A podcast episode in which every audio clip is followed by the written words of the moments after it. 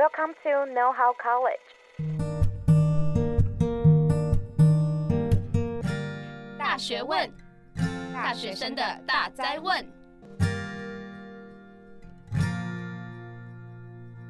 欢迎回来，大学问，大学生的大哉问。我是主持人艾瑞克。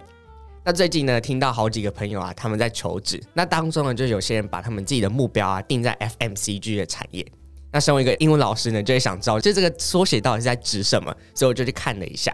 那 FMCG 呢，它其实就在讲说，就是 Fast Moving Consumer Goods，它要指快速消费品的一个简称。那顾名思义呢，指这些产品啊，就是使用的寿命短，或者是消费快速的这些产品，例如我们在吃的东西、食品，或者是烟酒，或者是我们。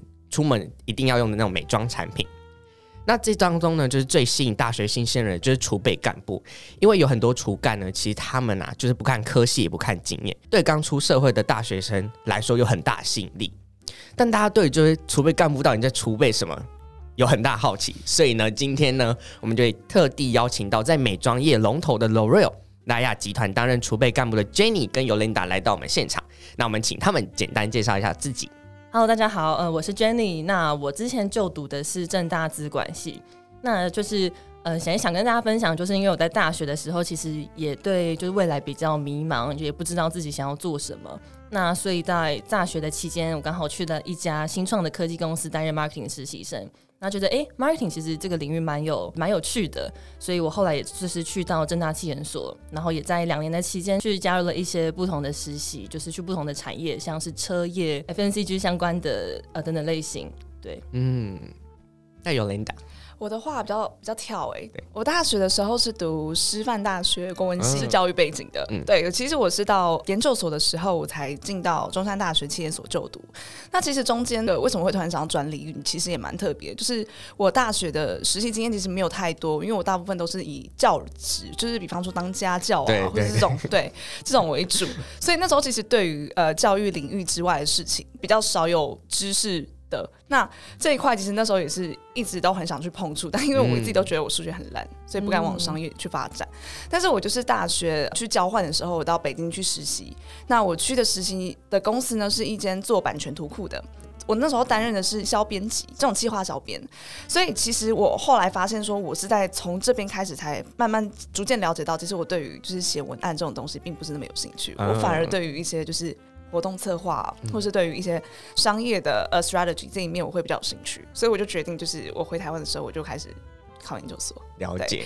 所以现在就是在很幸运的啦，我觉得我第一份工作就是能够进入美妆龙头 L'Oreal。那我现在在的职缺是 sales function，那其实也就是 commercial 端，就是我会跟一些所有关于 commercial 的事情都会跟我有一点相关，无论是合约或是什么的。对，那既然你们现在都已经在莱雅了嘛，那可以请你们简单介绍一下莱雅，它是一间怎么样的公司，跟它的组织架构，或者是它有什么样的品牌，可以让就是听众们可以了解一下。那目前莱雅就是底下有四个事业部，那其中第一个我们叫做 CPD（Consumer Product Division），它叫做消费用品事业部。嗯、那像是大家在平常在屈臣氏、康氏美看到那些开价产品，就会属隶属在这个部门。那像是 Maybelline、L'Oreal Paris 都是这个事业部底下的两个品牌。那第二个叫做美妆事业部，我们称之叫称作叫做 Looks。那像大家平常去搜狗啊，或是百货看到，就是一楼看到那件很贵的化妆品，都是在这个部门。然后是比如说像是兰蔻、Giorgio Armani、YSL，都是属于这个部门底下的。对，然后还有另外剩下两个部门，分别是 ACD，我们称叫医学美容事业部。那其实医学美容顾名思义，它其实就是比方说它的通路就会像是药妆店。那好比说最有名的两个品牌，第一个是理肤宝水，嗯、第二个是像像维姿这种。嗯、那第三、第四个就是专业沙龙美发事业部，就是我跟 Jenny 带的部门。嗯、那它呢跟其他三个比较不一样，是我们的 business model 主要是做 B to B 的。那前面三者呢都是做 B to C，所以其实在这一块，我们都会把重心放在像是一般设计店的 salon 这种，会主要是呃这种就是我们的主要客户。嗯，对。你刚刚其实提到就是兰蔻这个，我就觉得这超有名的，就连我就是、嗯、就男生就也会知道就是兰蔻这个品牌。嗯、我甚至曾经买过，就是它当成那个母亲节礼物给我妈，啊、就是走进百货公司，对对对，就是呃那个最耀眼的，就那个小黑瓶嘛，对啊对啊，就是最有名的。那我们现在都在里面担任就是储备干部这个职位，那可以请你们简单介绍一下，就是储备干部他到底是一个怎么样的计划？他到底在储什么？跟他如果我做完就是储备干部的话，我未来可以做什么？嗯。简单讲一下莱雅这个储备干部的这个计划呢，它其实主要是想要针对一些，比方说大学新鲜人啊，或者是你刚出社会就是第一份工作的人，他们希望借由就是这种比较新鲜人有 fresh eyes 的这些人，希望去可以 contribute 他们个人的一些 insight 到整个事业体里面。所以其实我觉得莱雅是一间非常创新也很注重人才的一间公司。那这个储备干部计划呢，它特别的地方在于说，呃，一进来会有十三个月，那这十三个月的时间会让你可能分别去 rotate 到不同的部门。那即便你一开始面的是可能 sales function，你可能进来的时候也可能有机会到 marketing 甚至 digital、哦、其他部门。就是它职位是可以转换的。对对对，它是一个蛮就是 flexible 的公司，就是整个体系都是。所以其实在莱雅，你是可以让新鲜人很好磨练跟成长的地方，因为在这边就是你有无限的可能。你想做什么，其实都是有很大几率可以完成的。嗯，对，我简单讲一下，就是我们的这个储备干部计划是怎么执行的。那简单来讲，就是你到公司开始入职，那前面就是会有十三个月的时间。嗯。那当然，这十三个月除了该做好自己的本身的工作之外，你可能也还需要再另外做四次 review。那这个 review 是要做什么事情啊？嗯，我们简单讲的话，这四次 review 你可以把它想成是评鉴。四支评鉴，那过了这四支评鉴，那公司呢就会考虑说，那是否你适合继续留在这里呢？或是我们可能会觉得你有更适合其他的地方。听起来压力超大的。对，但我觉得这可能也是变相的，可以让你去更了解自己的地方，你可以去更了解说你自己适不适合这样子的工作的环境。所以有时候我可能。做到一半的时候，第第二次或第三次，我觉得不适合，我最后就会离开了这样子。嗯，蛮多种情况，没错。好，所以很高兴你们现在还撑到现在。对，我们就是刚刚做了第二次，刚过我们刚做完第二次。了解，OK。那我现在蛮想知道，就是因为大家都对储备干部或者是莱雅集团觉得它是一个蛮响当当的一个名号，那想分别想要问一下你们两位啊，当初为什么想要投递这个职位呢？想问一下 Jenny。那我当时我想要投递莱雅的储备干部，第一个原因是我觉得像刚刚 Eric 说的，嗯、我觉得莱雅它是全球最大的美妆集团，所以我相信在这家公司里面，你可以看到很多不一样的视野，包括说你在 rotate 的时候，你可以去不同的 function 去接触不同的同事，然后同时也去跟他们请教说，哦，呃，他们的 career path 是怎么样，或是在他在整个就是工作内容当中有没有什么是你可以跟他学习的，所以我觉得在这边是一个你可以很快速成长的一个地方，嗯、对。然后第二个是，我觉得储备干部计划就是像刚刚 Yolanda 讲的，我们有四次 review，所以代表说你要把你的 daily work 处理完之外，你还要做四次 review。然后 review 很像就是你在哪个部门哪个 function，你可以去用你的 fresh eye，因为大家很强调 fresh eye，就是想要用你用一个很新鲜人的角度去看待每一个事情，就是你在那个部门当中，你看到了部门有什么样的问题，嗯，所以 review 很像是你用你的 fresh eye 去帮你的部门去解决目前当下可能发生的一些。比较处理的事情，欸、那你们可以举个例子吗？到底这 fresh 到底要多 fresh？应该是说公司为什么一直强调 fresh eyes 这件事情，其实是因为他们觉得，因为他们可能在公司内部已经非常久了，哦、所以他们需要就是一些新鲜人。因为像我们可能是呃 Z 世代的人，嗯，那可能就是会希望你们接触到的任何现在的现在的生活步调或是一些文化，那带到现在公司如果采取这些策略，比方说你们在美妆品上面的，因为现在很多 VR 这种东西，嗯、那可能如果你在一间公司待很久，你可能就是会。你的思想可能会僵固，哦、所以他们这种时候就会需要一些，就是可能刚很有想法的新兴学子们，就是受到各种刺激的人，嗯、希望你们去共生一些你们觉得可能可以发展的地方。所以这样听起来，相对的那些主管，他们呃容易接纳性的意见，感觉会更大。我觉得非常大哎、欸，我觉得这是在莱雅让我觉得最意外的地方。嗯、我相信 Jenny 应该也蛮有感觉的。对、嗯，就是我我们会觉得在这里，哎、欸，你任何觉得就是真的就是一个很突如其来的一个想法，就是很天马行空。但只要你能讲得出来，就是你要如何让它落地，嗯、其实我觉得你的主主管们都会还蛮愿意给你机会的。了解，他们甚至会觉得这是一个非常好的一个他们没有想过的角度。对，OK，那你们当初投递什么样的职位啊？我投的是 Sales 跟 Marketing。嗯，对，我主要是以这两个为主。那其实也蛮特别，那时候其实 sales 刚好是我最害怕的职位。为什么啊？原因是我相信可能很多听众们也都会认为说，sales 它其实是一个什么业务员啊，你需要去外面就是拉直销做保险这种东西。对。但所以我刚开始会觉得 sales 是一个非常需要 energy 的人，嗯、就是你要对你的工作很有一直跟陌生人聊天，就是陌生开发、啊、这种，嗯、然后你要很会讲话。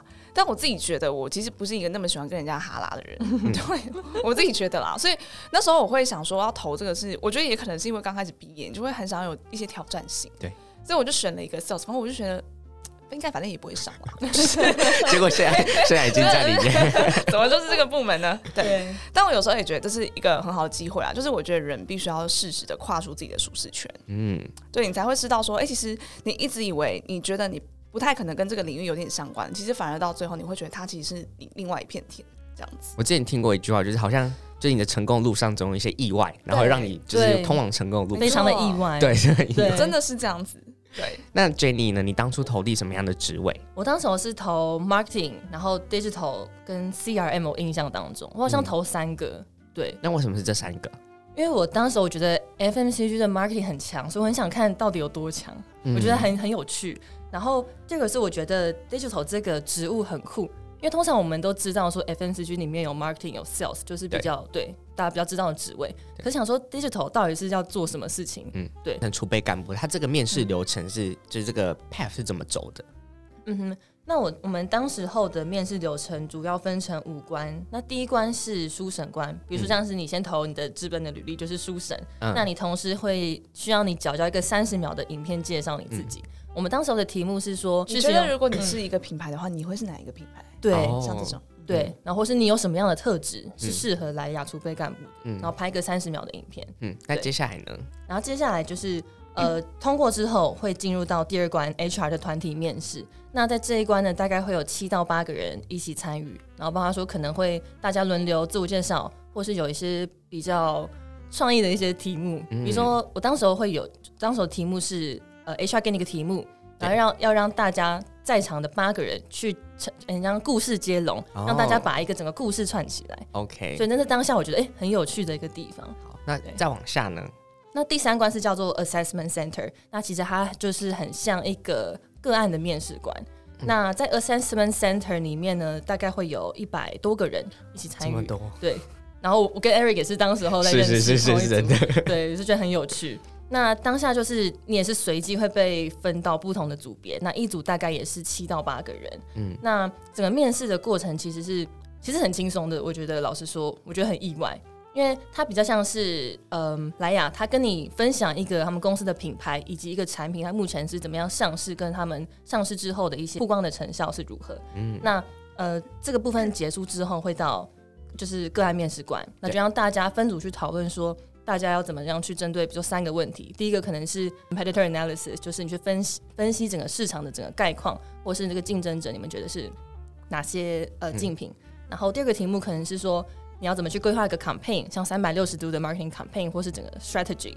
那第三个部分，让你们去评估说你们的 cost and benefit，针对你们上一个规划的所有的 marketing campaign。讨论结束之后，会要大家每一个人都上台，一定要去讲一个大概一分钟以内的英文。嗯、所以大家每个人都必须要很专注的去参与 assessment center 里面的讨论。对，那接下来的话会到部门的主管面试，就像刚刚我们提到说，莱雅有四个事业部，那可能还有其他的，像是什么 scientific 或是 HR 的这个 function，在 assessment center 的时候。部门主管也会在当下在旁边观察每一个面试者，他们是怎么样去参与讨论，或是他们有什么样的特质。那当你的主管蛮喜欢你的时候，他就会邀请你来面试。那这一关过后会到呃第五关，也就是每个事业部他的 GM 会面试你。其实跟一般的面试其实差不多。那第一部分就是你的个人个人的经历，就是你之前做什么，你自我介绍，然后你为什么想要。投递莱雅的储备干部，你的动机是什么？嗯，那再的话，第二个我觉得是，呃，主管会问你一些情境题，比如说你遇到挫折的时候，你会怎么去处理？或是你遇到你之前有没有任何团队合作的经验？那你是怎么样去跟别人去做呃合作跟沟通？这种比较想要测试你，就是你在面对问题的时候，你会怎么样去处理？对，嗯，OK。那我们现在回到一开始，好，你们刚刚提到就是会有书审嘛，跟会需要拍影片这个部分。那想知道说你们在写履历的时候有没有什么就是一些小技巧可以分享，让大家知道，然后让大家知道，哎、就是这一个履历拿出去给那些人资看的时候，他们觉得哦，为之一亮，眼睛可以为之一亮这种技巧。我觉得以我来分享的话，是因为其实可以理解说，大部分的学生，尤其是刚出社会阶段的，可能。呃，工作经验都不是太多，嗯，那其实这种就是在传统的履历写法可能就不是那么的适用。比方说，我们都知道传统的履历都会以先把那个工作什么经历都会先写在前面。可是其实我觉得以新鲜人来说，我蛮推荐一种做法，是你其实可以以你的个人特质去做一个开头，嗯，或是去做一个提纲。我举个例好了，好，那因为其实企业通常在意的点不外乎就是像一些 ownership、leadership 这种东西。那其实这些东西它未必都是只能在工作中你有工作经验才能展现的。其实各位同学们，你们在课堂上面，你们可能参与的一些专案，嗯，或是各种小组讨论，可能可以每个人担任的角色都不一样。那这种时候，你可能就可以说，比方说你想抓你是一个具有领导力的人，嗯，那你就可以简单呈现一下。比方说你在，其实我甚至觉得连课程名都讲出来也无所谓。哦，你可以说你可能在学习中参与了什么样的学程。那这个学程它主要是可能每个学期会需要制作一些什么不一样的专案。那你在这里一个专案里面，你担任的是计划小组长。嗯，那你做了什么事情？嗯，然后你是怎么样的可以让你们把这个专案成功完成，以及最后的成绩是如何？因为其实像一般的履历，其实不外乎就是你要先讲出你担任的是什么职位嘛。那你这个成效做出来最后怎么样？所以其实我们都会希望是用数字去量化。哦，可是对，但如果你有数字去量化，当然是最好的。比方说成绩啊，嗯、比方说数字这些，就是我讲一个最直白、最直观的例子。像我的话，我曾经在北京担任一个小编嘛。对。那我那时候其实做的工作就是，呃，我需要去管理他们的微信公众号。嗯，那这个时候我就需要去写一些文章，因为我必须要让他们的关注度上升嘛。嗯，所以这个时候我就可能就可以说，我担任这这个职位的期间，那我写了多少篇文章，然后我最后成功的让整个微博的关注度上升百分之十。嗯，对，像这种，就是把你的经历，然后用一些数字把它量化出来。对，但因为我会说这个为什么会比较好的原因，是因为它其实可以更多的呈现你的特点在你的履历上面。我刚刚前面说的，因为工作机会相对少的话，你其实能力的东西就不太多。但是如果说你以个人特质来说的话，其实你不觉得你写的东西可以很多吗？对，就像是 ownership、flexibility 或者是 leadership、嗯、这种东西，其实每一个东西你都可以很好去写它。嗯，跟你做什么东西，就把自己的个性，然后跟你想要就是 apply 的这个职位或者这间公司做一些连接，这样子。对，因为像莱雅的话，其实莱雅的人资是非常喜欢个人特质的部分，他们其实并没有很重视你过去的实习经验或是工作经验是否多或少。嗯，这样，因为举我自己的话，我自己就不是一个，我也不跑社团，那我其实实习工作。相关经验其实也都不是太多，嗯，对，所以我其实觉得你应该更了解的是，你必须要如何去呈现你的特质，嗯、跟你为什么跟 L'Oreal 这间公司是契合的。了解，你要让 HR 跟公司的人看到你的为什么，为什么我为什么要选我，嗯，这样子一个关联，嗯，对，OK，好，那接下来就进到团体面试嘛。那刚刚 Jenny 有提到一个很有趣的呃一题是说，他给你一个图片，然后大家去接龙，就去把这个故事讲完。那你可以再多描述一些一些吗？我们当时候那个题目就是那个照片是一个老奶奶坐在中间，嗯、然后旁边有很多那年轻人就站在老奶奶旁边。然后其实当下我也不知道这到底要干嘛，嗯、然后就突然说：“哎、欸，你们现在开始给我来，大家一起来编一个很有创意的游戏。嗯”其实当下就是大家每个人都讲一句，可能就会说：“哦，Hello，Welcome to L'Oreal 什么的之类，就办一个活动。”嗯，对。然后就是大家都很有创意的想想说：“哦，那这个情节可以怎么接？”嗯，所以我觉得临场反应跟你的创意，我觉得又很重要。嗯其其实我那时候有去面试这一关，哦，然后对，然后我那时候的就是遇到我觉得蛮有趣的问题，他是问你说，嗯、呃，他问你说，如果用一颗水果形容你自己的话，你会形容什么？那 Eric 怎么说？我好像说我是苹苹果吧，但但我因为我那时候就是真的时间太赶，然后我也就是激发不出什么，就是想可以可以形容自己的一种水果，然后我对水果其实也没有很了解，所以就随便蹦出一颗就是大家都知道的那种苹果，对，所以我就觉得啊，自己那题没有回答的很好。我觉得公司其实都还蛮喜欢问这种怪问题的，对，好比说，如果你是只动物，你会是什么动物？对，还有卡通，还有卡通人物，卡通。对，但我其实觉得他们问这个问题根本就不是在 care 你的回答，他们只想要知道你的临场反应跟你的逻辑是怎么样而已。所以有也有面试到这一关吗？哦，对，在这边稍微补充一下，基本上呢，你只要有参加过莱雅的 Brainstorm，你就可以自动 pass 到 AC 那一关。也就是说，你只要书审过了，你就可以直接进到第三关，也就是 AC，直接参加海选，哦，就可以直接 pass 到中间那一关团体面试。我们之前也有邀请到。就是去年的 Brainstorm 的冠军，然后来到我们现场分享。哦，对，她是我学妹。对，就是那个 Lyra，对，没错，她是我的学姐。哦，大家这样牵来牵去。那你们刚刚提到 AC 嘛，呃，Assessment Center，然后你们会简称它是 AC。对，那这一关就是到底有什么样特别的地方？想请问一下，就是呃，Jenny，就是这个这一关的执行任务是什么？去年的题目是以兰蔻当做，这是这个题目，然后。我记得当时候，我跟 Eric 我们就是一起负责同一个题目。那你们一组八个人，应该是四十分钟到五十分钟的讨论当中，你们必须要很快速的去让大家知道说你们现在分配到的任务是什么。所以你们可能团团队团队里面可能会有一些比较主导的人，然后可能一些 support 的人。那我觉得在团体面试当中，很重要的一点就是你必须要找到你的定位是什么。嗯，像有些人很有创意，他们想要做 marketing campaign，很多天就是很多天马行空、天马行空的想法。对，我记得我们那一组上去上去有人有人在演戏，对不对？对，超酷的，超酷，还会带很多道具上去撒，我觉得超酷。对。那我觉得那时候跟 Eric，我们当时候是负责 STP 跟 SWOT 的那个部分，没错。然后我记得我们当时候就是，其实大家当下都蛮紧张的。那我觉得我们两个的策略当时候就是，我们把我们，我们自己的部分，对，我们把我们自己的部分先稳定好，嗯、然后把自己知道已经准备好的资料就是上台讲。所以我觉得当时候我们就是合作的非常好。对对，没错。对。但因为你们刚刚提到嘛，就是像这种 AC 常常需要知道自己的定位。但有些就是在一组里面一定会有很多就是那种很很 aggressive 的人，嗯、那像那种就是比较内向的人或者是不太敢呃在大家面前讲话的人，在这种面试会不会比较不吃香？如果说不吃相的话，其实绝对有。可是我不觉得内向的人就不代就不代表他没有机会。因为其实我们后来发现，很多面试上的人，其实也未必都是那些当初很 aggressive 的人。对因为其实像内向的人，我觉得他们会有一些特质，就是他们很善于逻辑的思考，嗯，以及他们很能够就是去统整别人说的什么。就好比说，你们在一个小组讨论里面，一定会有一些人是会主导型的。对。那那些属于内向型的人，他们其实这种时候，他们也不会想要去，就是去争那个、嗯、呃，去争那个曝光的机会。他们其实反而会，如果在这种时候，你其实可以当那个去收敛的人。就是把所有整个，呃，人家提出来各种各方的想法，你可以做一个最后统整的人。其实我觉得这种时候，主管看到的反而是你哦。所以我有时候觉得不一定 aggressive 善于表达自己，我不能说他是坏事，但是我也不觉得内向的人就没有他自己的优势。嗯，对，对。所以我觉得还是总归到 Jenny 刚刚前面讲，你要能够先找到自己的定位是什么，跟你擅长的事情是什么。然后每个人都被贴了标签，对，对，就有数字，好像看动物这样。对，对，因为主管就是会在旁边走来走去观察你，然后帮你评分或者是做一些评语，就是。他们手上会拿一张纸，然后就是这样，每个人就是看，然后还会这样，然后就说你到底是什么号，是让你把那个编号拿开，看一下这样。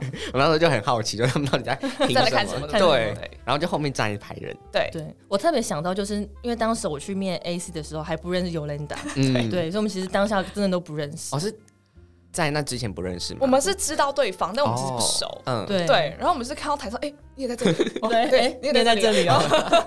他有点真的不像是一个要看到你。能力突出的吗？他我觉得他比较像是在看到你，就是怎么样认识自己，然后。你觉得你在你在团队当中的定位是什么？对，其实我觉得还有一点很重要，就是为什么 aggressive 的人未必永远都是就是会被人家看到，是因为其实在，在呃这种公司里面，他们其实很注重 teamwork，团队、嗯、合作非常的重要。嗯、所以像这种时候，每个人都想当 leader，那其实在一个团体里面，不可能那么多 leader。对，就像你在打篮球的时候，不可能每个人都想要去，就是 这不是一个个人的分数嘛？嗯、对，对，就是你还是要 teamwork 很重要。OK，所以这也是为什么我觉得呃 L'Oreal 有安排这样子的 AC 是作为一个 campaign 给你们去发想，那同时让你们去分配。其实我觉得他就是很想要去看到你们在这些不同的角色里面去担任了什么样的一个呃角色，嗯，就是想要从中去看，哎，你们这些人如果把你们放到公司里面团队工作的时候，你们会是怎么样的一个角色？这样子，OK，对，所以我其实觉得就真的还是找到自己的定位最重要。对，我记得那时候还有后面还有个参会，就是好像大家会聚聚集对，你们可以稍微形容一下那时候在做什么事情吗？那个很像是就是你们 AC 的个案，就是最紧张的部分结束了之后，嗯、你们会到，我觉得那时候我们在哪个饭店？台北万豪。对，万万豪酒店是不是？对。然后我们会，对，我们会到一个。像那种开放式的一个地方，嗯、对，然后就有每个部门的主管或是应该是用人主管会在那边让你去问问题。它就有点像是一个小桌一个小桌在不同的地方，你像 round table 的感觉。在这边，嗯、然后呃 sales 在这边，然后每个都是不同的 brand，、嗯、然后你就可以去找那些你很有兴趣的的主管或是是 brand，你就可以去找那个主管聊天。那对你们那时候特别做什么事情吗？就是在这个这个环节的时候，其实这个部分我觉得它也算是主管会默默帮你评分的地方。哦，对，我觉得是。所以其实这个时候很多人就是会一直想要去问问题。对。那其实，在你问问题的时候，主管其实可以看到跟你 one on one 的时候，他其实可以知道你的思路、你的逻辑、你问的问题跟你回答的一些东西。其实这个是我我觉得你还是要给自己一些机会啦，就是去跟不同的主管讲讲话也好。其实未必真的就是，就算你没有进到这间公司里面，其实你也可以学到蛮多的一些市场上面实际的资会不会会不会？其实这一个参会也算是一个能不能进到下一关其中一个环节，我觉得是哦。因为当时我们在想说啊，我们贴那个号码牌到底有什么用？对，我真的看到就是有一个，就很多个同学真的很主动去找他非常想进的 division 或是他的 function，然后主管真的拿起一张白纸开始写他的号码，然后就这个把它圈起来，用红笔一直圈圈圈，他们真的会一直这样子看。哦、对，对所以就是那那就是你在 AC 这个场合如果表现不不好的话，没关系，你在场你在那个参会的时候还有一些机会，会。对对，哦，了解。对，希望今年也有，应该会是有啦，应该有。对，okay, 那你们后来就进到顺利进到就是不同 division 的个人面试嘛？嗯、那想知道你们分别有没有没有什么就让你们最印象深刻的一个问题啊，或者是一些你们想要跟大家分享的东西也可以。我那个时候的话，我其实还蛮早就拿到那个就是呃某一个 brand 的面试，那其实刚好也是面 sales，就是我现在在的职位。嗯，对。然后其实那个时候我跟呃那时候的 N 加一，就是呃会想要面的主管，其实会问一些，我觉得算是你如果真的对一些市场没有很有清楚的人，有时候有些东西其实回答的会有一点难。空泛吗？对，因为像我记得那时候他问我说，哦、呃，如果你今天要跑业务的话。然后，呃，我们的成本要提高，那你要怎么跟客户去讲这件事情？可是，因为毕竟我们的客户都是很成本导向，你要怎么去说这件事情？嗯，那对于我那时候就是新鲜人，然后又不懂 sales，就为什么？当然是一脸懵逼啊，嗯、想说到底在讲什么？到底在讲什么？就是，嗯，那你那时候讲了什么？我就讲说，当然是要，呃，要。就是反正那种很官腔嘛，oh. 就是说什么我们不能看短期啊，我们要看长远，就是客户跟.对要一起成长。那这种时候，就是我们如果可以用一些呃，比方说情感这种这种部分去做牵连，其实对我们之后的合作也是有一些什么帮助啊。就是未必都是以金钱利益为考量，嗯、因为呢有的时候长远的合作关系可能才是比金钱更重要的。嗯、那这种时候主管就嗯，然后就是继续问嘛，就 go deeper 的问题就会越问越艰难。嗯、OK，那其实我觉得这些东西其实也不太需要。不能说完全不需要准备，可是我觉得这种，就是他其实只是想听你的临场反应啊。嗯，对。当然，就是有机会，就是先做好一些你对于这个 brand 的一些知识。OK，那 Jenny 呢？我那时候也有去面了不同的嗯 division，然后我记得有一个我当时有去面植村秀的 marketing，嗯，然后那个主管他就问我说：“哎、欸，他说那你对植村秀的品牌的印象是什么？”然后。呃，他还在问说，就是你觉得植村秀跟 MAC 跟其他的化妆品牌的差别是什么？嗯、其实那时候有点小被考到，因为我想说，哎、嗯欸，没有想到会问到那么细，对对，所以其实发现，其实主管他们都很认真在看待这个面试，对，就想要多了解你，多了解你会就是看到一件事情你会怎么想。那关于就是我觉得最印象深刻的一件事情是，因为我现在在 PPD 嘛，然后我后来是选择在 PPD Digital，刚刚好像都没有讲到。那我当时候跟我现在的主管其实聊的我觉得蛮顺利的，呃，前面半半小时的面试，后面半小时我反正在跟他聊天。哦，对，我就问他说，其实很好奇，就是 digital 的这个职位是在做什么的，然后跟其他的就是 division，比如说 Looks 或是 CBD 他们的 digital 又有什么差别？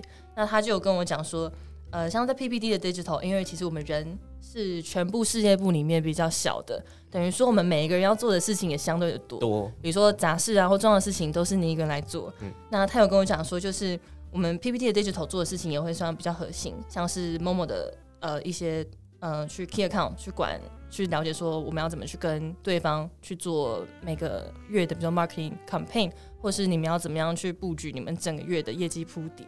然后再的是我们在 digital team 也会有像就是跟广告的 agency。去了解说说每个月的整个广告的成效表现的如何，像是大家可能会听到什么 C C T R C P C 或 ROAS 这些的指标，嗯、那我们也会去定期的跟 agency 去做就是嗯沟通，然后去讨论说那我们之后的优化方向可以往什么样的方向去进行。所以我后来就觉得啊，在 P P T Digital 其实可以学到很多不同的面向，所以也是我后来选择在这个部门的原因。所以你们在面试的时候其实都。不是说对这些专业知识很掌握，你完全不懂，完全完全不懂。我有印象超深刻，是那时候我主管还问我说：“哎、欸，你觉得就是因为我们现在在 PPD 嘛，对，是专业法品部门。对，他说问我说：那你可以讲出一个我们专业就是专业美发商统部门的产品吗？就我讲的是 CPD。你讲什么？超尴尬！我说哦，那个就是那个莱雅发油。然后那个主管就笑说。嗯，那个是 CBD，不是 讲错东西，超尴尬。我们底下的品牌有两个，一个叫做卡诗，就叫巴黎卡诗。然后现在是就是现在很多年轻人喜欢买的，像是什么精致柔玉露啊，或是黑钻发油，因为它味道闻起来非常的香。然后也有人说那个精致柔玉露的味道很像 Chanel 的味道，所以就哦，大家就超爱。对。然后第二个品牌叫做 L'Oreal Professional，叫做莱雅专业。嗯，那它是一个比较偏设计师的那种专业的品牌。比如说你在洗护类一些产品。可能会就是，呃，比如说你有染烫过后，那你去用我们的产品就会非常的有效。对，因为其实讲到这个，是因为我刚刚前面讲到说，对于一般消费者比较难触及到，那这也是我觉得可以推荐给，就是如果想要来莱雅面试的人，其实可以就是先做好这些资料，因为像我们的产品 PPT 的话，主要我们针对就是沙龙的部分，就是主要是做 To B，所以其实对于一般消费者能够理解的程度就是不太深。对对，因为它并不会在一般的市面上面贩售。嗯嗯。对，所以像这种东西，就是 我自己当时的 不小心滑胶的时候，跟大家分享。对啊，但但对有很好的例子就在前面嘛，就像就像呃，就算你当时候没有就是做到。很好的功课，或者是不了解，你还是可以透过你的个人特质，或者是在会后的一些就是问题提问，对，然后让你就是让主管看到你。没错，我觉得 Eric 有讲到重点，对，就其实他们不全然是看你的回答，嗯，他们只是想看你的个人特质，嗯，对。那最后你们就是很顺利进到莱雅的嘛，然后想要嗯，可以请你们稍微简单介绍一下，就是你们现在两个部门，就是一个是 Digital，一个是 Sales 的两个部门，就是最主要在做的事情可能有哪些？OK，像刚刚我其实有提到，就是我在 Digital Team，然后我接触到的工作其实非常的广泛，像是我们跟 Momo，就是我们在前一两年才上 Momo，就是两个品牌，嗯，那所以可以很长的去跟 Momo 那边去，就是比如说去沟通说，呃，我们每个月要怎么样去安排档期，或者是当货量不够的时候，我们要怎么样去补，就我觉得是蛮有趣，就是你可以第一线的去了解到说，呃，整个品牌跟通路端是怎么样操作一个 marketing campaign。嗯、那第二个就是，嗯、呃，像是刚刚广告，因为莱雅等于说，我们有很多的那种广告投放的这些产品，因为我们就是要尽量的接触到消费者，所以我也是在进莱雅之后才比较认识到说，哦，广告投放它是一个怎么样的一个产业，或者是我们要怎么样去看每个 indicator 它是怎么就是怎么样去衡量这个活动的这成效。然后第三个我觉得很特别的是，因为莱雅配的一个就是。一个形象叫做我们是一个 beauty tech company，所以我们在公司里面有很多的那种 VR 或是 AR 的产品，比如说像是线上的试色，可以制造说哦，如果你想染一个头发的时候，你的头发色会是什么样子？然后有些像是 looks 的部门，我记得他们在他们的 eBoutique 就是线上的网站会有呃，也是一个嗯、呃、AR 的试镜，就是可以看到说我那个唇膏的颜色是在你的脸上会是什么样的颜色，哦、所以我觉得很酷。那在 digital team 里面，我有就是也有负责到相关的，就是一个产品的 project，所以我就是可以很快速的，就是站在这个产业的最前端，嗯、看到说科技是怎么样在美妆产业发生它的功用，然后我们可以怎么样去接触到消费者。嗯，OK，那 sales 呢？你们是会呃，比如说像刚刚前面提到，会需要跑客户啊，然后去讨好客户啊，跟他们聊天啊。对，其实像我那时候刚进来的时候，嗯、我其实接触到的工作其实蛮广泛的。就是我一开始刚进来的时候，我真的就是去跑客户。对，那其实我那时候觉得这是真的蛮，是真的蛮挑战的，也蛮辛苦的，因为呃，沙龙设计师的属性，通常他们就是比较 artist，、嗯、所以有的时候你在跟他们讲说，因为其实我们。Sales 的工作最直白来讲，就是我们希望沙龙多跟我们进货嘛，多跟我们交货。对，对，那设计师你就要跟他们讲说，呃，为什么我们希望你们进我们的货啊？我们这一批的特色在哪里？那其实所以呃，我觉得除了是维护客情，跟你要去，我我虽然是不用做到开发客户这件事情，嗯、但其实呃，因为 Sales 这这个东西牵连到的东西也蛮多的，比方说你帮客户。下单，那有的时候我们就是他们他们叫的货一定要让他们如期送到嘛，因为沙龙的性质就是他们每天的染膏或是药水的用量都非常大，哦、他们总不可能因为假设你今天 delay 了一天货，然后就是叫客人说你明天再来，我明天再帮你染这种的，所以其实这个就是会影响蛮多，所以有的时候你万一单突然出了什么问题，那影响就会非常大，所以其实那时候我在呃刚开始跑客户那一段时间是真的蛮辛苦的，嗯，对，然后所以后来其实我觉得我对外。那是对外，我也有做对内的，就比方说，我我会去看我们的合约，嗯，就比方说，我们需要去知道说哪一些小龙跟我们签了多少多少金额的合约，那这个合约的 deal 里面包括了哪些东西？呃，我觉得这个其实也是当初让我学蛮多的，因为你必须要能够在整个 team team 里面，你要去做一个呃跨部门的沟通，因为我那时候需要对到呃。那个 finance，嗯，我说要去跟他们过，就是我们给的这样子的 moderation，O 不 OK？哦，对，然后也要过到你的当然 N 加一主管也要嘛，然后接下来最后就是当他们全部都，就是我的工作有点像是我需要一来一回的去跟业务，跟去跟里面对内的主管，嗯、跟 B N 去过一下他们给的这些东西，这张合约里面的条款是否 OK？OK？、嗯、是否合理？然后最后 OK 之后，你甚至还要对到 GM。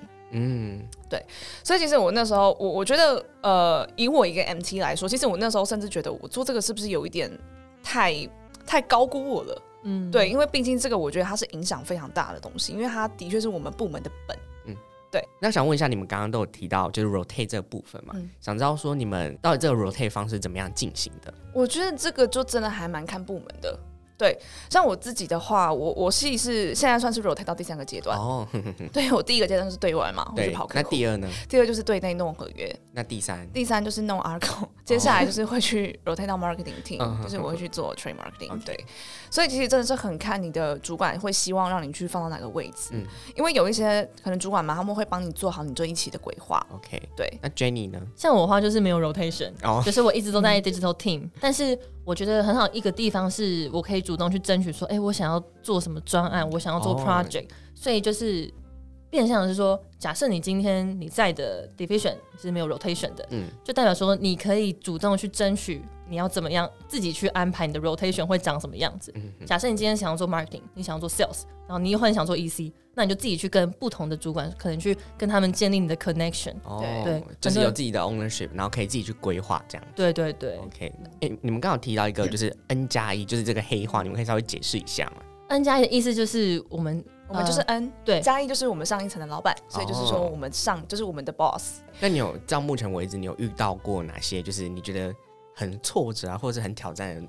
呃，某一件事件吗，或者是一个工作这样？哦，绝对有哎、欸。其实我刚刚讲这是第二个 第二对内嘛。那其实我后来就是现在我是在管整个订单的下单系统，嗯、因为我是台湾区的唯一一个人，就是管这个系统的人，哦、所以其实会变成说，所有呃跟这个系统有关系的东西，所有的人都会来找我。嗯，可能我也是突然就被 assign 到这个工作，所以其实我对于他的了解，可能跟比我的主管了解还浅，或者甚至是我主管还要来问我，因为他可能也还不知道。哦、所以当有的时候设备，嗯，比方说 iPad 出问题啊，然后为什么价格金额突然跑掉？这些东西每个人都来问我的时候，我能怎么办？因为其实我唯一能做的就是我必须要去自己去找窗口，嗯，我必须要自己对到印度那边，然后就跟他们就是口头去处理这个问题，然后看可以怎么解决，然后自己去想办法，以最快的时间把它处理。因为我刚刚提到我没有时效性的问题，对对对，okay. 所以其实这每一个阶段我真的都觉得是蛮辛苦的啦。嗯，对，就是你心脏要够大颗，听起来真的好辛苦的。对，我觉得在过程当中会遇到很多的困难，然后是你。就是大家都总说计划赶不上变化，变化，所以你就不知道到底什么时候会突然来一个事情，你要立马去处理。嗯，而且在莱雅就是唯一的不变就是一直变，对，每天都一直变。对，所以我觉得就是抗压性跟主动性又相对来的更重要。嗯、那我觉得我之前我真的是遇到很多挑战。对对，对，你最大的挑战是？对，我觉得遇到最大的挑战是，刚好在之前有跟恩代就就聊过嘛，就是我知道恩代也是在做电商相关的。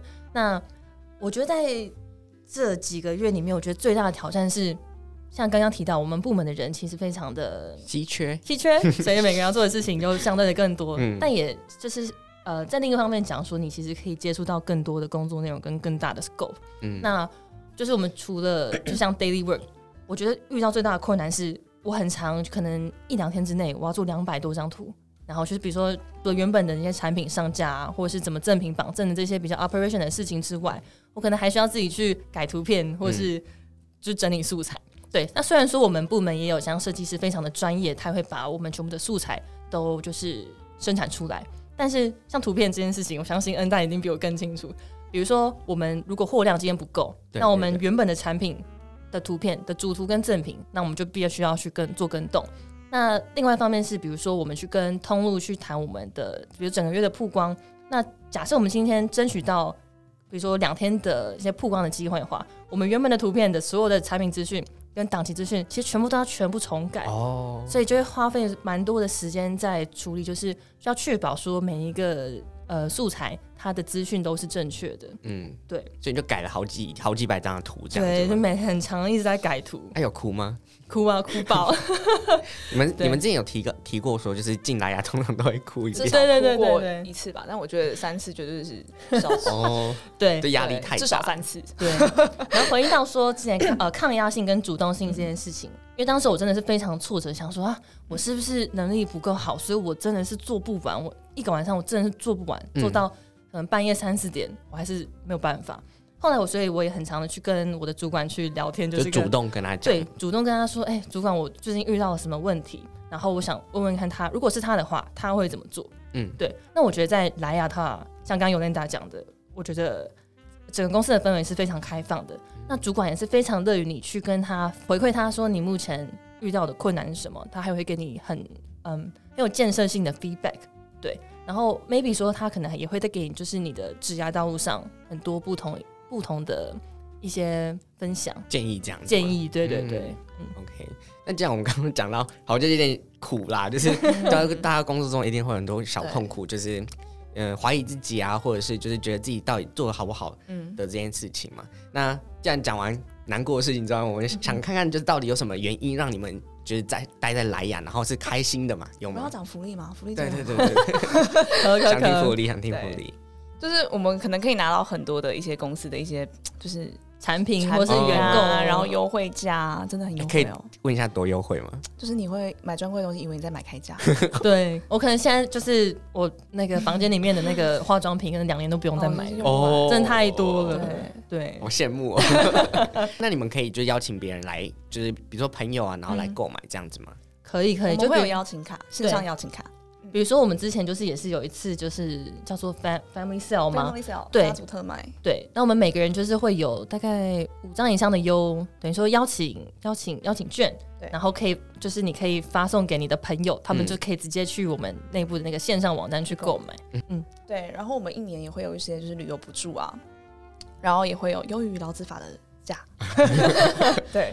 对，但价基本上用不太到了。对对哦，我们很常强调就是我们想要 work life balance。嗯，对。虽然我们平常都很忙，对，就没有太算 balance。但是我觉得之前听到一个大主管分享的是说，大家强调 work life balance，但是这个是你自己去掌控的。对，比如说你今天想要多做一点工作，你想要你觉得这件事情是你的 responsibility，你要把它负责到底。那这件事情就是。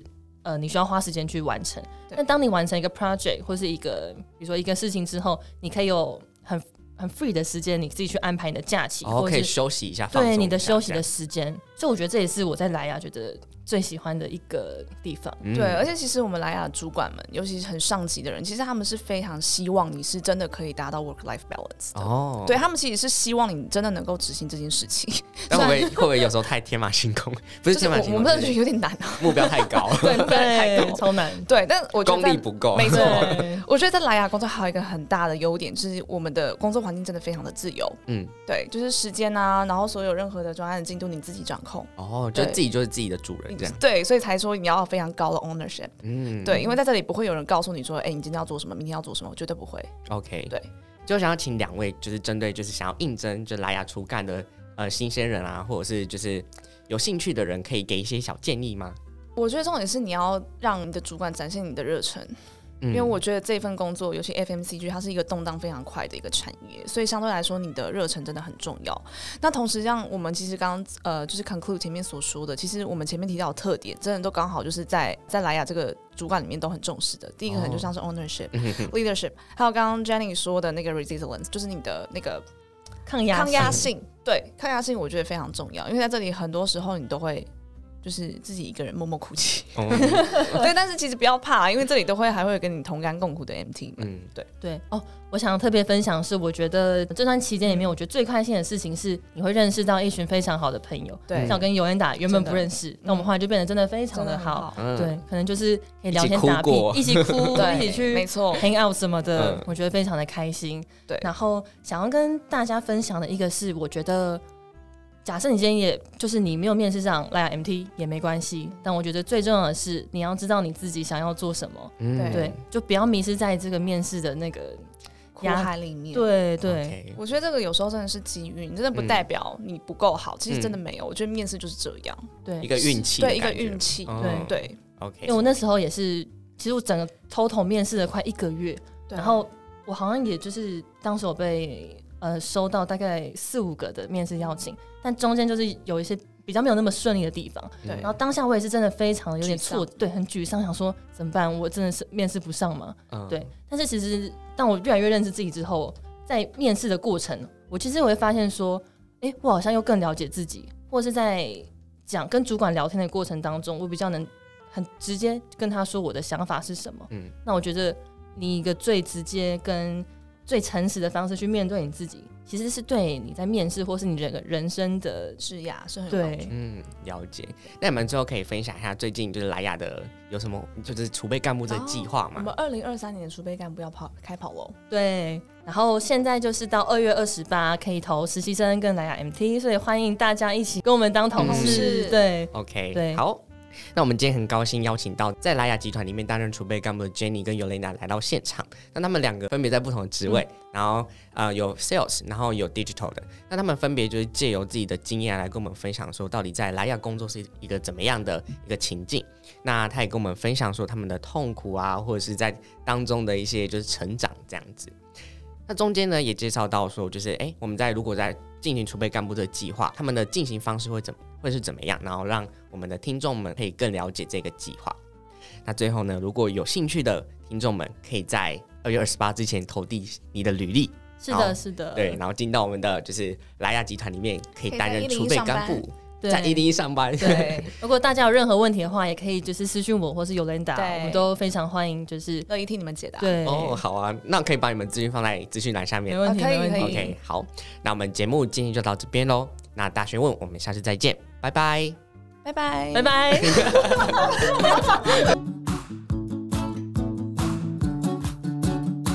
如果你喜欢今天的节目内容，欢迎到大学问 IG 追踪支持我们，并在各大平台订阅我们的节目哦。